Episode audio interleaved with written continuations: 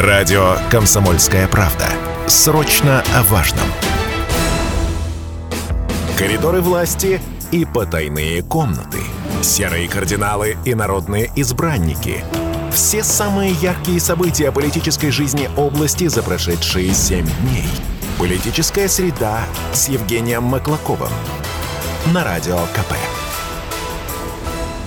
8 часов 33 минуты в Челябинске. Радио «Комсомольская правда» Челябинск, 95,3 FM. И, естественно, программа «Политическая среда». Как всегда, по средам в это время в 8.30 обсуждаем главные события с коридоров власти за неделю вместе с политтехнологом Евгением Маклаковым. В нашей студии. Евгений, доброе утро. Доброе утро. И Станислав Гладков. И обязательно подведем итоги вашего голосования в телеграм-канале «Политсреда». Заходите, голосуйте. Там вы голосуете за главное событие недели. Еще успеваете, кстати. Итоги подводятся. Еще не успели их озвучить. Но сейчас к ним будем приступать. Вот, к сожалению, что в нашем рейтинге э, возможности э, телеграм-каналов не позволяет изменять опрос. Вот. А то у нас настолько оперативно мы выставляем э, рейтинг, а, а события, события приходят, идут поступают, и уже такие да? поступают, из-за которых. Но ладно, ничего страшного, мы о них, думаю, будем говорить. Э, наконец-то мы вошли в режим постоянного Нового года, э, включились в работу, все у нас э, по плану, рейтинги, события. Э, сегодня мы без гостей, но именно потому, что настало время уже, наверное, пообсуждать конкретно события, и высказать свою точку зрения. У нас мы ну, тут даже уже елку практически разобрали уже. Слушай, вот. она сегодня не горит. Она вот я и говорю, горела. уже практически да. разобрали, уже новогодние праздники закончились. Ну. Раньше, чем 8 марта даже наступило. Тем не менее, да. Ну что ж, э, давайте перейдем, не будем тянуть время, перейдем, начнем, как обычно, с цифры недели. А цифра приятная и удивительная. Цифра недели. Итак, друзья, цифра недели, она действительно приятная, удивительная, причем удивительная даже для самих чиновников. Они сами порой не ожидали, вот многие из них высказывают, что не ожидали таких цифр, вот, действительно достойных и радостных в этой сфере. Э, друзья, за год на Южном Урале возвели миллион восемьсот семьдесят тысяч квадратных метров жилья. Это на 220 тысяч, то есть на 8 с небольшим процентов больше, чем было запланировано изначально. Вот такие высокие показатели по поводу жилья. Причем это и э, индивидуальное жилищное строительство, и многоквартирные жилые дома. Все вместе получается. Стас, а ты помнишь февраль, март прошлого года, когда это началось, когда стоял вой, все пропало, да, все, все остановилось. Наташа, мы все уронили, да. Э, вот, все там вообще ничего строиться не будет, продуктов не будет, с голоду помрем и так далее. Да, да, да, я помню. А, это было, Стенание. ну, естественно, да. И на самом деле, даже несмотря, смотрите, на рост э, цен на строительные материалы, рост в общем-то, определенная безработица, что не хватает все-таки рук э, в этом, и мужчины уходили. И э, на снижение покупательской способности, что люди перестали вкладываться в ипотеку. Но ведь создали условия, и благодаря там ипотеке, видимо, еще каким-то механизмам. Да, конечно. А, вот, строительство идет, и это здорово, прекрасно. Конечно, хотелось бы, чтобы и ипотека была подешевле, не такой процент, и цены на квартиры, если кто знает и, и в теме, они выросли значительно и, конечно, стали для многих слоев населения недоступны практически. Хотелось бы, что эта ситуация изменилась, но, скорее всего, наверное, она будет меняться. Я хочу сказать, что э, не уверен, но, наверное, здесь же еще в этих миллионах квадратных метров и ветхоаварийное жилье, которое расселили, и жилье для детей-сирот и так далее. То есть многие категории социально защищенные слои населения – у нас э, обеспечено жильем. И это здорово, это хорошо, и цифры прямо такие замечательные, за которую э, хотелось править. У нас, между прочим, у меня было две цифры. Это малышей, которых 13 в пятницу родилось у нас бэби-бум да, да, в бэби случился, да, да, пятница 13 такой, что приятно. И вот эта цифра. Но все таки я подумал, что тысячи, миллион, э, миллионы тысячи квадратных метров... А они... жилищный вопрос, он первичный. Да, жилищный да, вопрос, он а потом потом уже и бэби-бум, и все да, такое. потом Да? всё остальное. Все, что прилагает. Причем вот в этой цифре миллион примерно приходится на построенный ква- квадратный метр индивидуального жилого строительства. А мы уже как-то упоминали это, Да, что вот то, удивительно, что... частным порядком люди построили больше. А, Сегодня в эфире нам Станислав Ахмедзянов, эксперт в сфере недвижимости, сказал, что одной из причин является то, что у нас э, послабление есть в проведении газа к жилым домам. Сейчас многие льготы действуют всевозможные, и возможностей у людей стало больше для того, чтобы подвести газ к к Я вот чувствую, Стас, как ты профессионально перекинул мостик к, к нашей с главным событием. Потихонечку подбираемся к событиям да, недели, друзья, но, тем не менее, вот эта цифра по э, жилищному строительству, она впечатляет, потому что, понимаешь, вот для меня, с другой стороны, непонятно, стоимость квадратного метра растет, да, у нас сейчас она составляет порядка 75, по-моему, квадрат, э, рублей, тысяч рублей за квадратный метр, да, она растет, прирост с начала года составил около 16%, и тем не менее, э, количество вводимого жилья не падает, значит, спрос есть, иначе бы строительные компании просто-напросто не строили бы, но понимая, что спрос Не, ну, падает. если ты строишь сам, это дешевле. Да, это, любом во-первых, дешевле, да. Ну, индивидуальные жилищные. Ну и, собственно, темпами хорошими растет у нас и многоэтажное строительство, многоквартирные жилые дома у нас вырастают. Вот что для меня загадка. То есть э, люди...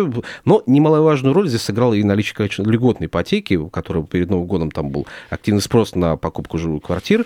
Нет, ну механизмы поддержки Да, очень они есть, серьезные, их много. очень серьезные, и, э, хорошие и стимулируют. Это прямо безусловно. Давайте сейчас, наверное, к событиям недели будем переходить. Да, отбивка событий недели, и после нее продолжим. События недели. Да, вот теперь самая любимая наша часть нашей программы, это, конечно, события недели, которые вы выбираете, вы голосуете. Мы озвучим ваши итоги вашего голосования в нашем э, телеграм-канале «Политсреда». Если не вдруг не подписались, подпишитесь непременно. Там бывает у нас еще и розыгрыш призов, и подарков, так что имейте в виду, следите за тем, что происходит в телеграм-канале. И вот в этот раз мы снова предложили, в очередной раз предложили вам проголосовать за главное политическое событие минувших 7 дней. Вот какие события мы предложили для голосования. Первое – это участие губернатора Алексея Текслера в совещании по догазификации с участием Дмитрия Анатольевича Медведева. Вот, кстати, вот по, по, по вопросу догазификации газификации, да.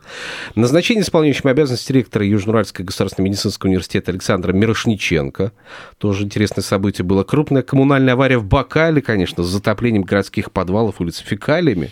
Мы не могли бы обойти это событие. Рабочая встреча губернатора с председателем региональной общественной палаты господином Николаем Денейко. И День образования Челябинской области, безусловно, тоже важный момент. Заявление депутата Госдумы Олега Голикова о запрете участия в выборах тех, кто уехал от специальной военной операции. Вот те события, которые мы предложили для голосования. Я иногда вот четко знаю, какие события будут в лидерах. Предвидишь? прямо, Предвижу. да, а иногда вот просто непредсказуемое Ну, в этот раз как сложилось? Предугадал В или этот раз, нет? конечно, я не думал. Не что- думал, что будет? что всех наших э, людей, которые голосуют, заинтересует так э, авария коммунальная в Бакале. Да, 45% проголосовало именно за это событие. Крупная коммунальная авария в Бакале с затоплением городских подвалов улиц Фекаль. Ну, на самом деле, это громкое коммунальное ЧП, которое произошло в городе. А, Стас, я здесь, наверное, может быть, э, другую точку зрения выскажу. Давай. Для города, конечно, громко, но на самом деле в это же время произошло несколько коммунальных аварий. А, Вот, и в Озерске произошло там с затоплением, или только там то, что водой, а здесь Ну, то есть, Но с и другим. э, у нас там Красногорск без воды там сидел, еще ряд аварий. То есть, э, ты знаешь, э, городское хозяйство, оно, ну, такая вещь, которая, ну, невозможно без таких вот аварий. И никогда, что бы ни говорили, какой бы хозяин э, не был, какой бы глава города и так далее, это везде человеческий фактор, везде э, коммуникации, которые уже достаточно древние, нет возможности заменить. Это раз. И все это э, всегда э, будет. Э, Я считаю, в этом главный вопрос, насколько быстро реагирует власть на такие вещи, насколько быстро она купирует и создает ситуацию быстрой оперативной ликвидации и в случае необходимости помощи людям, которые страдают от этого. Ведь, знаете, я сейчас хочу в защиту чиновников, которых мы так вообще любим все время, говорит, там, к ногтю гнобить и так далее. Вы, кстати, видели рейтинг зарплат, который а, у чиновников? А, ну, средняя зарплата, ну, между там... прочим, 30 тысяч у чиновника. Ну, да? вы считаете, это большая зарплата? Нет, это, конечно, мизерная зарплата для чиновников. Не, вот, и люди идут работать. Ну, да, понятно, там Магнитогорск на первом месте, там 50 тысяч, по-моему, зарплата у чиновника среднего. Вот, мы говорим о средней Ну, средней по больнице. Так что там, на самом деле-то невеликие деньги. Вот, это раз. А, второе, а, ладно, отвлечемся от зарплат, э, как говорится, кто на что учился, и все сами выбирают э, себе профессию. А, но те бюджеты, которыми обладают у нас муниципалитеты, они на самом деле ну, настолько ужатые, настолько не позволяют сделать каких-то там шаг в сторону там э, и так далее, не просто по закону. Это раз, и не так много там денег, которые э, можно использовать, ну, взять свободно. Авария, раз там взяли из одного, из кармана достали и бухнули в ликвидацию. Mm. Это всегда сопряжено с определенными сложностями для бюджета. Э, понятно, что крупные города, у них бюджет позволяет, и есть возможности там подвигать им и решать какие-то проблемы.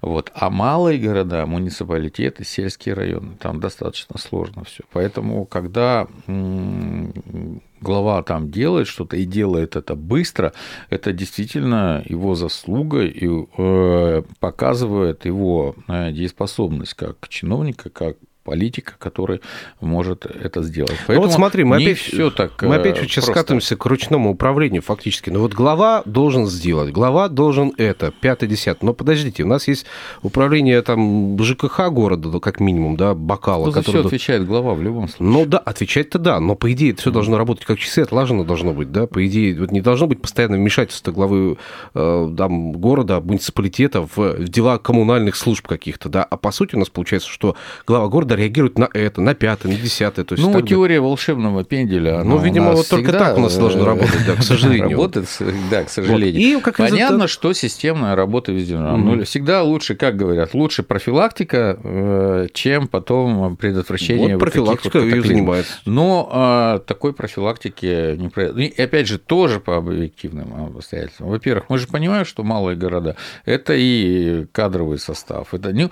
Особо-то ведь никто не стремится работать вот этом коммунальном сервисе качественно, особенно в каких-то государственных управляющих компаниях. Ну, там, так что все это достаточно сложно. В общем, а, я на самом деле считаю, что достаточно быстро отреагировали, ликвидировали, Нет, молодцы, и там, да, и там да, все сделано. Сейчас, насколько вы понимаете, ситуация разрешена вот эта, да? Да, да. поэтому аварии. Э, понятно, что... Ну, я в данном случае, еще раз говорю, я просто посмотрел, э, почему это все э, всплыло. Вот у нас же... Вот я почему привел э, один угу. из... Э, вот там затопило несколько улиц, там реки текли вот, по улицам, угу. но воды. Ну, кого удивишь таким заголовком? Никого а вот фекалии это по улицам другое, да. это совсем другое. вот, собственно, кликбейтные заголовки, понятно, которые понятно. вывели эту новость. Дело в только в терминологии в словах, которые мы используем зачастую. Да, да. Давай сейчас ненадолго прервемся, буквально на полминутки, потом вернемся, продолжим программа «Политическая среда» на радио «Комсомольская правда» Челябинск, 95,3 FM, студия Евгений Маклаков и Станислав Гладков. Мы продолжаем обсуждать главные политические события минувших семи дней. Вот первое событие – это коммунальный ЧП в Бакале, который имел резонансную историю. На федеральный уровень даже вылилось Следственный комитет в лице господина Бастрыкина, активизировал свою э, деятельность в данном направлении. Слава богу, сейчас все последствия коммунальной аварии э, устранены, и слава богу, потому что... За последнюю неделю господин Бастрыкин уже несколько раз активизировался здесь. Очень много. По Карликанову по карьеру, да, да, да, по, да. значит, этому господину, которого коснемся мы, депутату Хазиеву. Отдельно, да, история. Да. То есть, на самом деле, да, у нас как-то пристальное внимание у нас сейчас со стороны Следственного комитета угу. к нашему региону. Ну, дай-то бог, чтобы на нас, простых людях, все это отразилось в лучшую сторону. Вот первое место у нас заняла крупная, крупная еще раз повторю, коммунальная авария в Бакале с затоплением городских подвалов, улиц и так далее, так далее, с неприятным запахом. Теперь теперь там еще Мошка появилась какая-то, писали телеграм-канал. В общем, там последствия еще предстоит расследовать всей этой истории, конечно. Но на втором месте, возвращаясь к, к тому, за что наши подписчики голосовали, друзья, заходите в телеграм-канал Политсреда, можете посмотреть на результаты голосования. На втором месте, получается, по итогам, тут даже два места, второе место поделили два события сразу между собой. Заявление депутата Госдумы... А, нет, прошу прощения, прошу газификация. прощения. Газификация, конечно, 18% это участие губернатора Алексея Текслера в совещании по дегазификации с участием Дмитрия Анатольевича Медведева. Евгений, как вы оцениваете это событие? Я считаю, что вот они связки, ты уже, Стас, говорил об да. этом, и я считаю, вот эта вот э, история с догазификацией и организацией работы по этой догазификации, она же не зря у нас в топе содержится, и везде э, практически смотришь, общаешься, и много моих знакомых.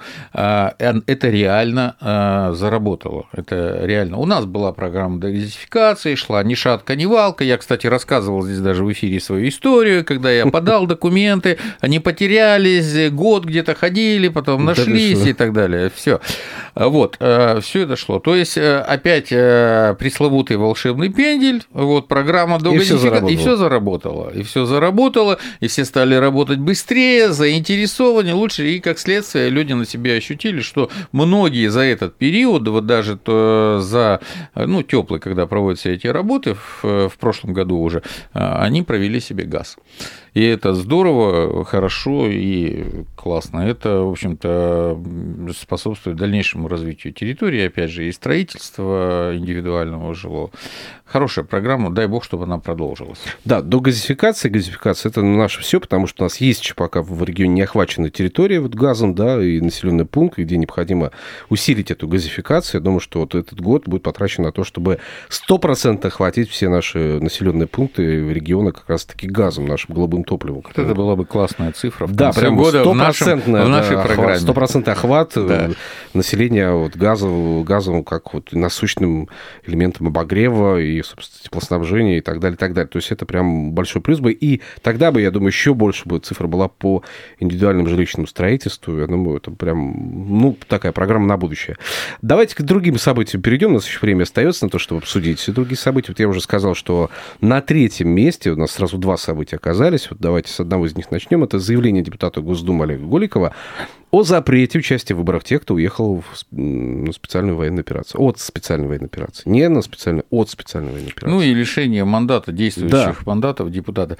Я, честно говоря, на прошлой неделе было много дискуссий э, на эту тему. Там не только в отношении тех, кто уехал, в отношении тех, кто высказывается. Я уже высказывал тоже свое время. Я вот вообще считаю, что э, вот все эти уехавшие, отъехавшие, там э, не вижу в этом проблемы, что тем более, вот, знаешь, чтобы ее обсуждать, понимаешь? Здесь угу. все понятно. Из России уезжает сейчас и уехали не самые лучшие люди. Ну, так вот, честно ну, скажем. Честно, да. А, вот. Э, разного рода коррупционеры, там их родственники, артисты, типа там блогеры и так далее.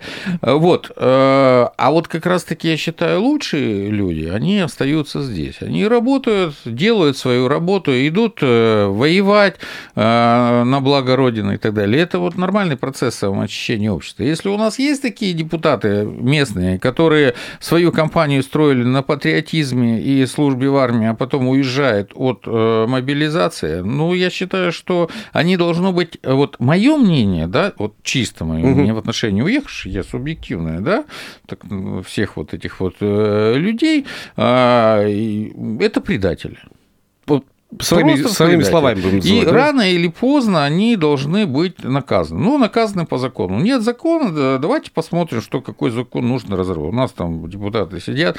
И я уверен, что большинство граждан, вот оставшихся здесь, они меня поддержат. Потому что вот это справедливое самое решение. А вот в нашей стране, вот если исторический опыт, никогда предатели не прощали и прощать э, не должны и в сегодняшней ситуации.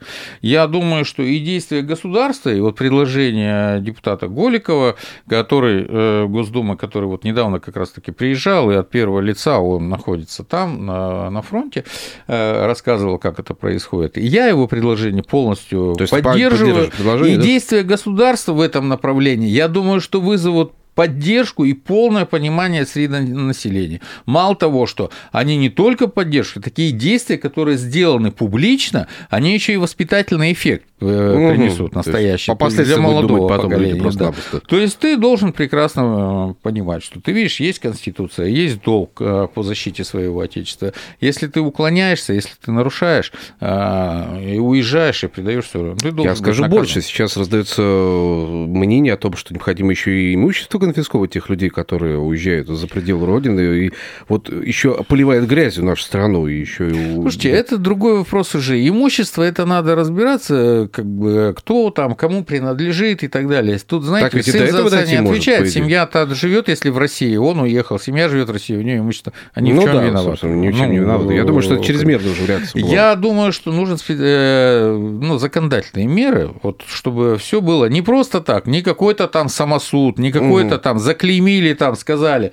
ах ты предатель, ты уехал. А есть как бы закон, норма который, закона, норма закона разработанный, да, по которой человек привлекается, который э, проходит ну, судебная там, процедура, и он получает наказание соответствующее. Друзья, кстати, можете написать нам Viber WhatsApp 8 908 0 953 953 или позвонить 7000 ровно 953. Как вы считаете, как нужно поступать с людьми, которые вот так вот бросают родину произвол судьбы, поливают грязью, уезжая за пределы нашей страны, и, собственно, что делать? Только ограничить ли достаточно вот каких-то прав, в правах этих людей, вот, или нечто больше еще нужно делать, на ваш взгляд? Понятно, что это спорная история, но, тем не менее, вот ваше мнение хотелось бы узнать на этот счет. Ну, еще давай события какие-нибудь обсудим с тобой, да? Слушайте, событие, которое не вошло, а, вот, да, но оно говорил, важное том, для нас, День российской печати. Вот, мы его, конечно, не включили, потому что, ну, как бы не все к этому относятся, вот, но мы относимся, и мы его отмечали, ну, потому и поздравляли, что, да, и, правда, и политики всех практически, и губернатор поздравил э, нас, и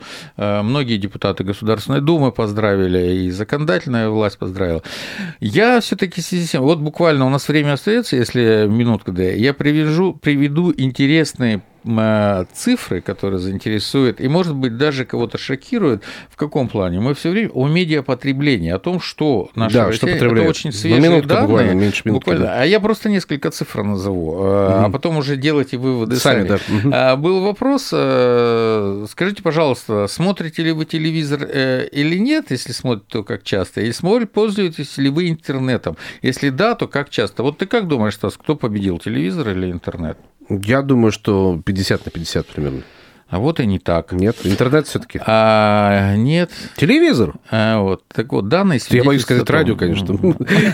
Я хотел бы в это верить, но нет, видимо. Слушайте, радио не присутствовало. Даже не спрашиваю. Вот, не 10 секунд у нас. Я думаю, что как бы... Так вот, э, интернет 29%, а телевидение 52%. А, в общем, делайте выводы, друзья. До встречи в эфире. С Евгением Маклаковым. Каждую среду в 8.30 на Радио КП.